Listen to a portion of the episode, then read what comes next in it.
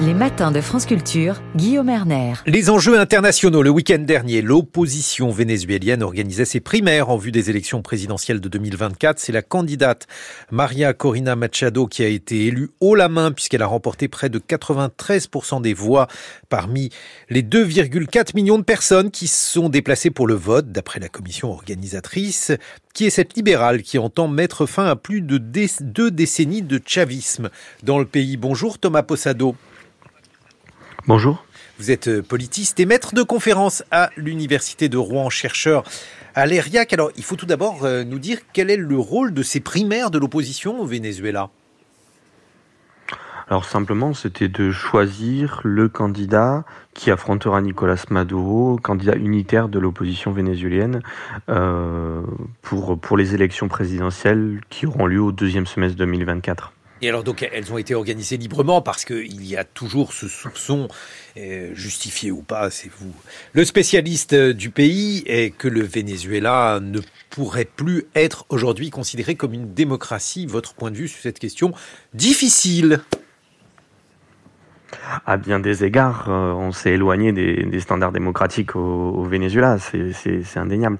Euh, il y a termes d'opposants qui sont enfermés, enfin, des organisations politiques qui n'ont euh, pas le droit de s'organiser comme elles le souhaitent. Donc euh, oui, c'est le cas. D'ailleurs, euh, ces dernières heures, le président et la vice-présidente de la commission d'organisation de ces primaires sont convoqués par la justice pour l'organisation de ces primaires. Donc oui, il y a clairement des atteintes à, la démocratie vénézuélienne, ce qui est d'ailleurs un des enjeux euh, du résultat de ces primaires, puisque la candidate, on va en parler sans doute, euh, Maria Colina Machado, donc désignée, est inéligible sur des raisons qui sont jugées euh, à raison relativement infondées et relativement aux ordres de, de l'exécutif vénézuélien.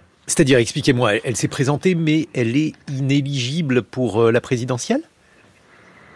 Exactement, c'est toute une partie des, des, caractéristiques de la politique vénézuélienne et d'ailleurs c'est pas la seule. Hein. deux, autres candidats qui sont finis par se, se retirer mhm. des, primaires, mais étaient aussi euh, inéligibles. Euh, mais alors pourquoi est-elle inéligible Expliquez-nous les raisons donc qui, euh, j'imagine, je ne veux pas trop m'avancer, mais qui j'imagine sont de pseudo-raisons. Tout à fait. Alors, euh, les raisons officielles, c'est sur l'origine des fonds qu'elle aurait dans les institutions bancaires euh, nationales et internationales et sur une participation au schéma de corruption mis en place par Juan Guaido durant sa présidence par intérim. il, faut rappeler que Guaido, il, faut rappeler qui était Guaido. Enfin, qui il est, bien sûr.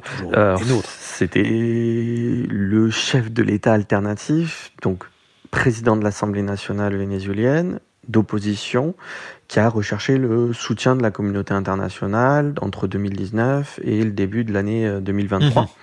euh, et qui, à ce titre, était du coup le euh, représentant légal du Venezuela dans une cinquantaine à soixantaine de pays dans le monde. Mhm. Et donc, effectivement, il y a des accusations de malversation sur, sur certaines gestions de ces, de ces actifs. Par contre, évidemment, la justice vénézuélienne est, elle, aux mains de Nicolas Maduro et euh, participe à euh, euh, disqualifier un certain nombre d'opposants. Enfin voilà, dans, la primaire, trois de ses principaux opposants, donc Maria Corina Machado, mais aussi Enrique Capriles et Freddy Superlano, étaient inéligibles, donc même s'ils étaient désignés, non toujours pas le droit de se présenter à l'élection présidentielle et c'est un des enjeux des négociations sur est-ce que Maria Corina Machado aura le droit de se présenter à cette élection présidentielle malgré ce, ce plébiscite.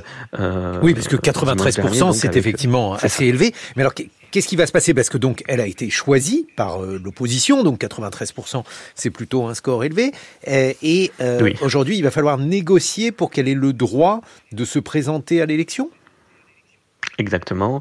C'est un des enjeux des négociations. La semaine dernière, il y a eu un accord entre euh, le gouvernement vénézuélien et une partie de l'opposition vénézuélienne, qui est partie plus modérée que celle que représente María Machado, sur l'organisation de ce scrutin. Mais pour l'instant, le gouvernement vénézuélien ne s'est pas engagé clairement sur la levée de ces mesures d'éligibilité on a en plus de ce conflit national un conflit international avec les États-Unis.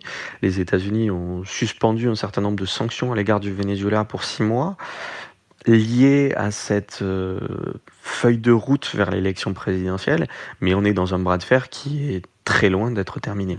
Bon alors, on, va mettre de côté cette question de l'inéligibilité, l'inéligibilité, pardon, même si celle-ci, bien sûr, n'est pas secondaire. Euh, quelle est la coloration politique de, de, cette femme qui est présentée parfois comme une Margaret Thatcher vénézuélienne? En quoi cette comparaison est-elle fondée ou pas, selon vous, Thomas Posado? Alors il y a des éléments sur lesquels elle est fondée. Effectivement, c'est euh, une personne d'un libéralisme euh, dogmatique, d'un libéralisme euh, pur idéologiquement.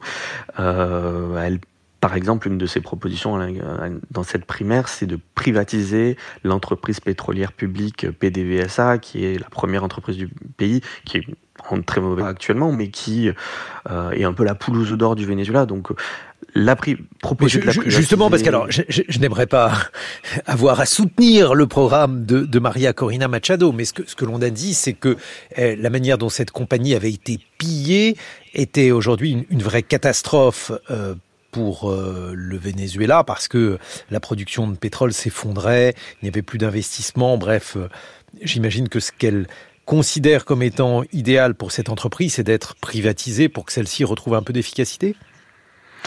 Oui, c'est enfin c'est son, son, discours projet c'est sa manière de le défendre euh, après cette proposition même au sein de l'opposition vénézuélienne elle est particulièrement transgressive elle est particulièrement transgressive dans le cadre de l'état vénézuélien qui est un cadre très dépendant de cette euh, manne pétrolière mhm.